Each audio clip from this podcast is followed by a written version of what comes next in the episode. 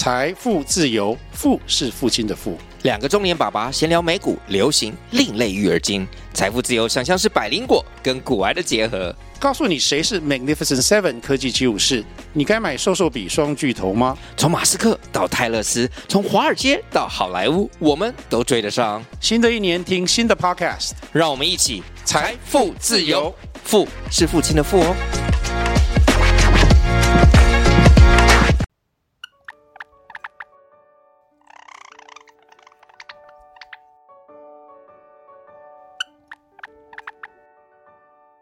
让我们开播，聆听宝和小小朋友一起来分享侦探、童话故事、历史、探险世界，每个主题都充满惊奇和乐趣。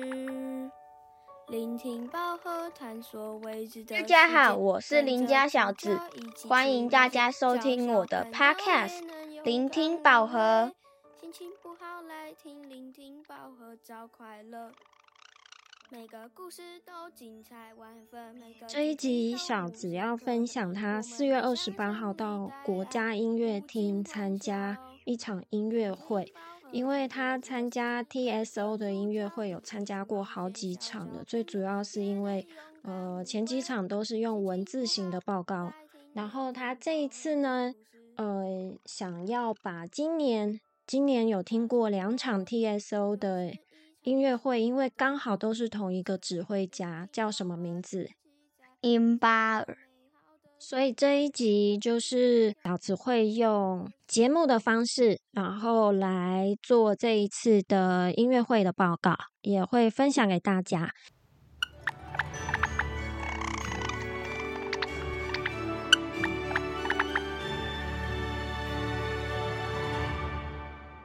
四月二十八在。国家音乐厅的这一场音乐会有两首表演的曲目，上半场是普罗科菲夫 D 大调第一号小提琴协奏曲作品十九，下半场的曲目是舒伯特 C 大调第九号交响曲第九四四伟大篇章。这一次我音乐会听到的风格和十三号的是不一样的。这一次的曲目都是快板、活泼的。指挥家英巴尔合作的音乐家魏静怡是一位炙手可热的小提琴家。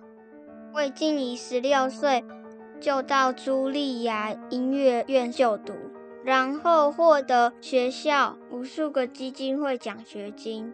目前在德国柏林 Hans Isser 的艺术学院。四月十三号，我听到的音乐会，英巴尔是和齐博斯坦这位音乐家合作。齐博斯坦是一位知名的钢琴音乐家。那天我听到的曲目都比较沉闷，很像魔法电影，就像哈利波特那样的。这两场参加音乐会的人都超级多，而且有很多台摄影机在拍摄。一首曲子结束后，大家都会全力鼓掌。指挥家和音乐家会出来接受大家的鼓掌，然后会一直持续三次。这是对演出者表示敬意的方式。当观众觉得这演出太棒了，会担心听完这场以后再也听不到那么好听的音乐的时候，就会用鼓掌方式表达赞美。这次魏晋怡有出来多表演一首。从他表演的过程中，即使没有其他乐器的伴奏，我也觉得非常精彩。有时甚至会忘记呼吸。普罗科斯夫 D 大调第一号小提琴协奏曲，在这一次的表演当中，有很多小提琴、中提琴、大提琴、低音提琴，利用拨弦的方式去做表现。第一乐章有梦境般平静优美的感觉。第二乐章的时候，听起来感觉很可爱，有一种爱丽丝梦游仙境的感觉，充满诙谐感。普罗科斯夫是生于乌克兰，一八九一年出生，一九五三年在莫斯科去世。普罗科斯夫曾经在回忆录说道：“我晚上根本不想睡觉，而是躺在那里。”听着不远处传来的贝多芬奏鸣曲，我的妈妈先是弹奏一级奏鸣曲，再来是肖邦的前奏，有时候会弹李斯特的作品。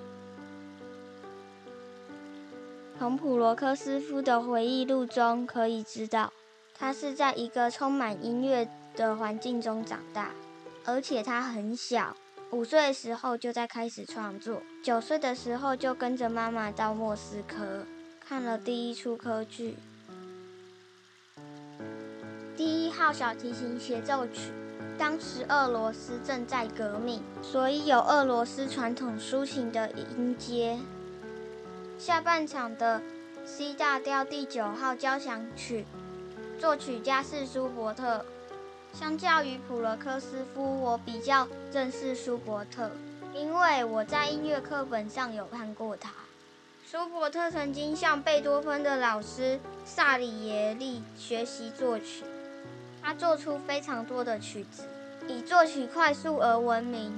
他的代表作《魔王》是在他十八岁的时候，只花了几小时就一口气写好的作品。他只活了三十一岁，最后因病去世，死后埋葬在贝多芬的墓旁。C 大调第九号交响曲是活泼的快板。第二乐章很有军队的感觉，第三乐章很像顽皮豹那样很可爱又很淘气。曲子中用了法国号、小号吹奏，很活泼，听起来一点都不无聊。旋律很有动感。舒伯特和普罗科斯夫都像是音乐的天才。四月二十八号我听到的曲子是我最喜欢的一次，让我都舍不得离开。但是这应该是我这学期最后一次听的音乐会，因为之后的音乐会都在礼拜四的晚上，我没有办法参加。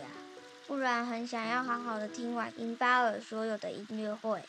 英巴尔年纪很大了，是笑容和蔼的老爷爷。我看他指挥每一首曲子都非常舒服，不会很激动，而且感觉所有的弦乐器，小提琴、中提琴、大提琴。都在他的指挥下，像魔法一般。这是我四月二十八号音乐会的感想。谢谢能有这一次的机会参加音乐会。我是小子，谢谢你来听聆听宝盒。如果你喜欢我的分享的内容，记得到 FB 搜寻邻家演员，按下追踪，Podcast 聆听宝盒，按下订阅，就可以收到新的分享喽。我们下次见，拜拜。一起去冒险，叫小朋友也能勇敢无畏。心情不好来听聆听宝盒，找快乐。每个故事都精彩万分，每个主题都无限可能。我们的想象力带来无尽欢笑。